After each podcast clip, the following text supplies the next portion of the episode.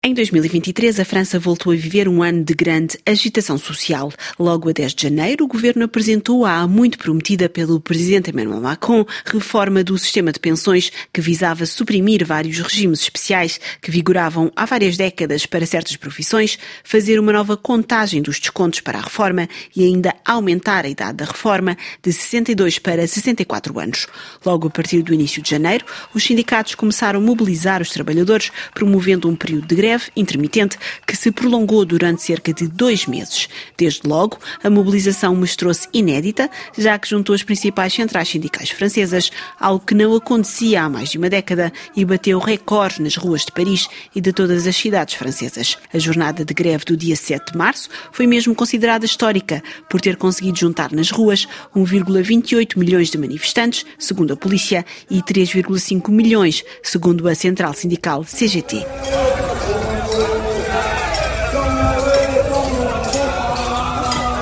Enquanto nas ruas os franceses pediam o fim desta reforma, nos corredores do poder e especificamente no Palácio do Eliseu, a maioria relativa do presidente tentava encontrar apoio à esquerda e à direita para aprovar esta lei impopular. Tendo maioria relativa na Assembleia Nacional e precisando de uma maioria absoluta, os membros do governo tentavam freneticamente recolher apoios, causando mesmo clivagem, especialmente à direita, no partido Os Republicanos, onde muitos não viam com bons olhos um apoio ao presidente Emmanuel Macron e à Primeira-Ministra Elizabeth Borne, com o diálogo quebrado com os sindicatos, mas também sem confiança para uma maioria sólida no Parlamento, a Primeira-Ministra acabou por anunciar no dia 17 de março, na Assembleia Nacional, o recurso ao artigo 49.3 da Constituição, que permite que o Governo aprove em força reformas consideradas essenciais para a continuação da governação. Sur le fondement de l'article 49 alinéa 3 de la Constitution, j'engage la responsabilité de mon gouvernement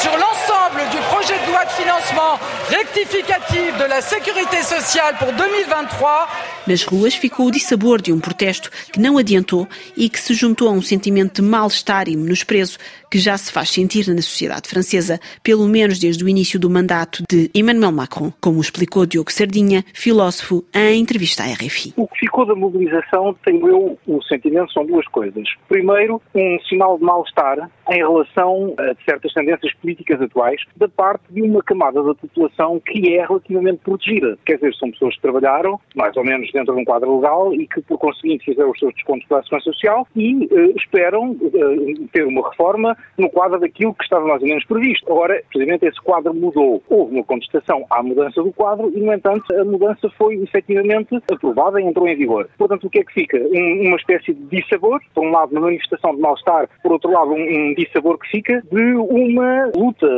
social e política que não deu os resultados esperados. Portanto, digamos que é um dos elementos que fica em espera e que contribui para, por um lado, para uma decepção em relação à política governamental e, por outro lado, para um, como digo, um mal-estar geral da parte de uma camada da população que é relativamente protegida, que beneficia de um Estado social. Eu diria que são essas duas coisas que ficam. E um 49.3 histórico também. Sim, claro, isso pertence precisamente a uma das alavancas desse mal-estar. Quer dizer, no fundo, a medida é aprovada por recurso a um mecanismo que é legal,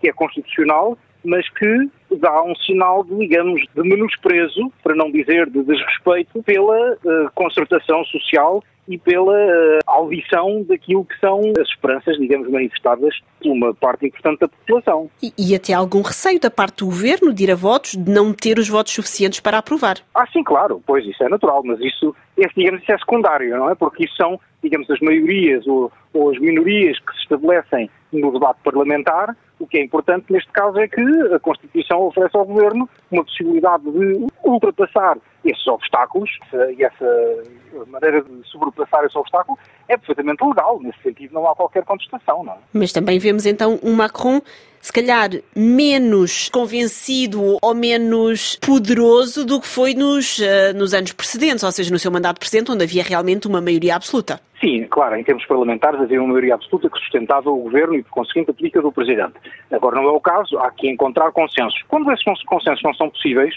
uh, avança-se por outros meios, que é precisamente o recurso a esse artigo constitucional. O que me parece, no fundo, é que Macron foi, durante algum tempo, impedido de prosseguir a política que ele próprio cometeu no seu programa da primeira campanha eleitoral, e esse período longo foi o período do Covid, da pandemia, e agora ele tem um segundo mandato para fazer passar uma série de medidas nas quais ele acredita, eu creio que ele acredita verdadeiramente nessas medidas. Ele acredita em medidas que reduzem o Estado Social, que reduzem a implicação do Estado na vida social e, por conseguinte, na vida dos indivíduos, Uh, e ele quer, digamos, alisar toda uma série de, de medidas legais e institucionais que existem em França, que ele quer, como ele próprio diz, fluidificar, agilizar, tornar mais rápidas e, portanto, se o mecanismo constitucional permite fazê-lo, ele fala, tem estados de alma, quer dizer, sem não é? A lei da reforma do sistema de pensões em França foi promulgada no dia 14 de abril e entrou em vigor no início de setembro, aumentando assim a idade da reforma em França para os 64 anos.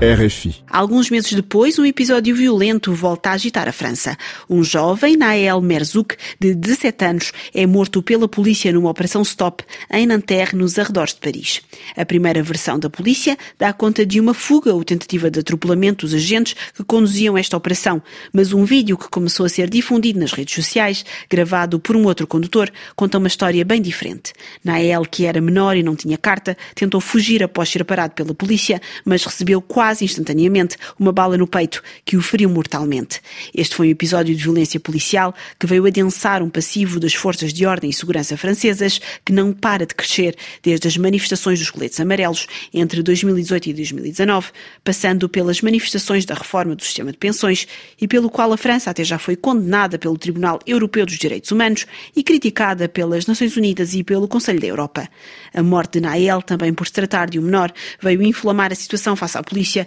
e deu origem a uma vaga de violência e de motins que durou desde a noite da morte do jovem, no dia 27 de junho, até dia 5 de julho, levando à instauração de recolheres obrigatórios em muitos subúrbios das grandes cidades.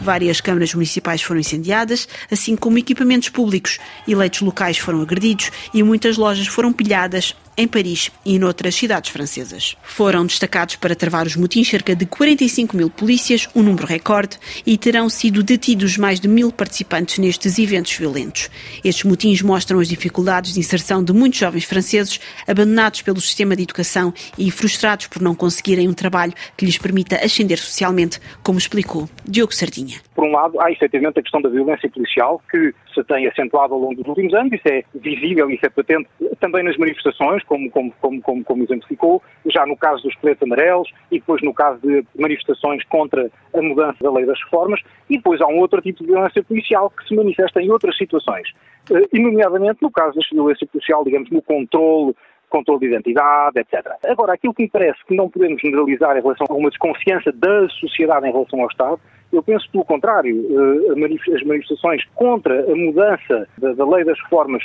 é, manifesta uma, uma crença no Estado e na possibilidade que o Estado tem e no dever que o Estado tem em proteger os seus cidadãos, portanto, muito pode-se falar numa desconfiança em relação à política governamental, e depois há um outro caso, que é o caso, dos motins, feitos por um conjunto de pessoas que é completamente diferente daquele que estava, ou em grande parte diferente daquele que estava nas manifestações contra a, a lei das reformas, e que é uma população muito jovem, e isso manifesta um outro tipo de mal-estar na sociedade francesa neste momento. Não é neste momento, isso já se arrasta ao longo dos anos, e depois há, digamos, manifestações mais virulentas que tornam patente um mal-estar, neste caso, um mal-estar de uma parte, de uma certa camada da juventude, que é aquela camada mais deixada, como se costuma dizer, deixada ao Deus dará, e que é muito jovem e que está, em grande parte, afastada das instituições, chamadas instituições republicanas, que seja a escola, a educação no sentido lato, bom, são pessoas que estão em ruptura porque foram excluídas do próprio sistema. É isto que é importante dizer. O sistema educativo em França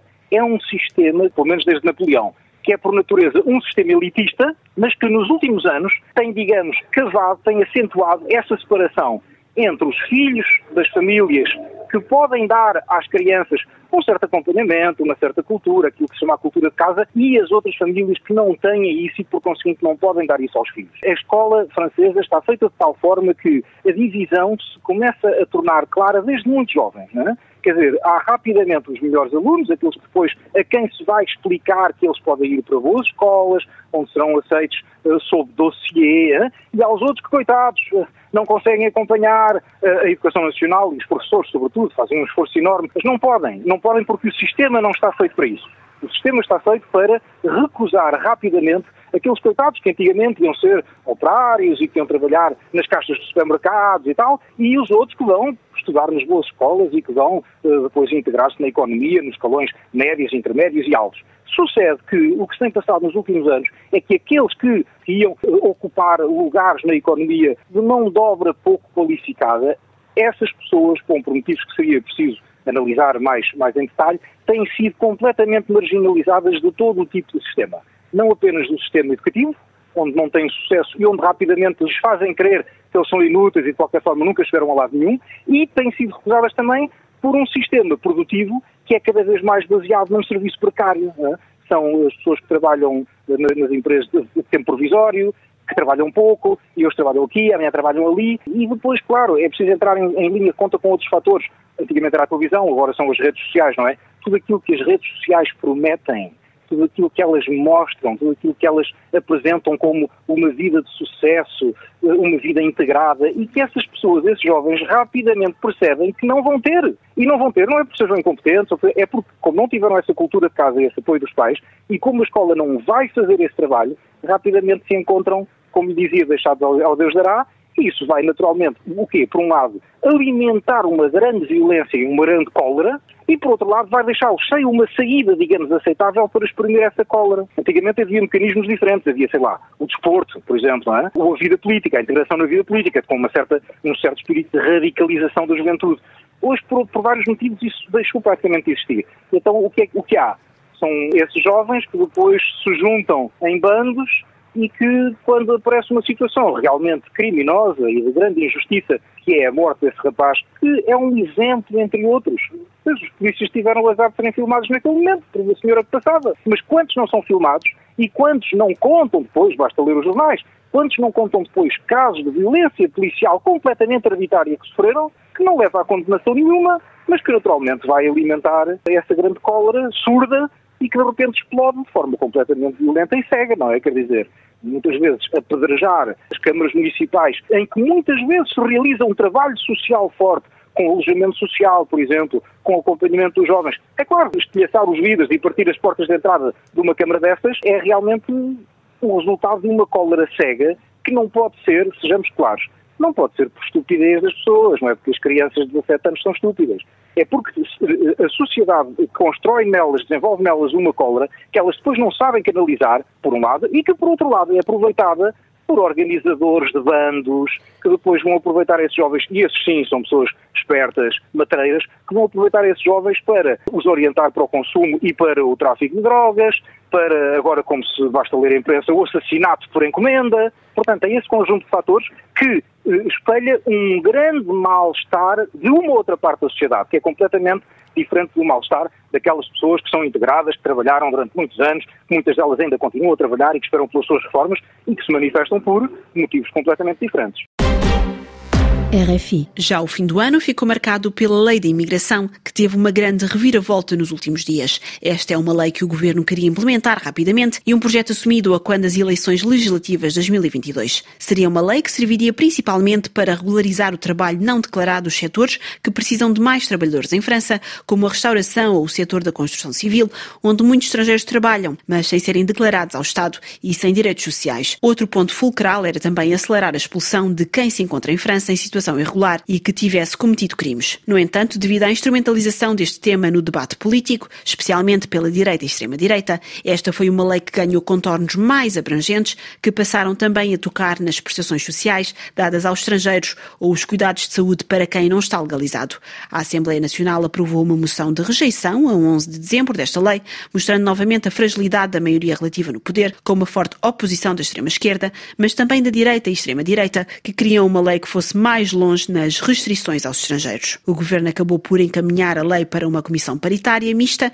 entre Senado e Parlamento, onde a direita fez valer as suas exigências, nomeadamente a retirada de nacionalidade aos binacionais que cometam homicídios voluntários, passando também a ser impossível pedir nacionalidade caso tenha cometido qualquer crime em França. A imposição de uma caução de milhares de euros para os estudantes estrangeiros que venham estudar para a França ou um período de espera de dois anos e meio para ter benefícios sociais para os trabalhadores estrangeiros. Esta lei acabou assim por ser aprovada e Marine Le Pen, líder da extrema-direita, regozijou-se com o endurecimento das regras para os estrangeiros. On peut tout de même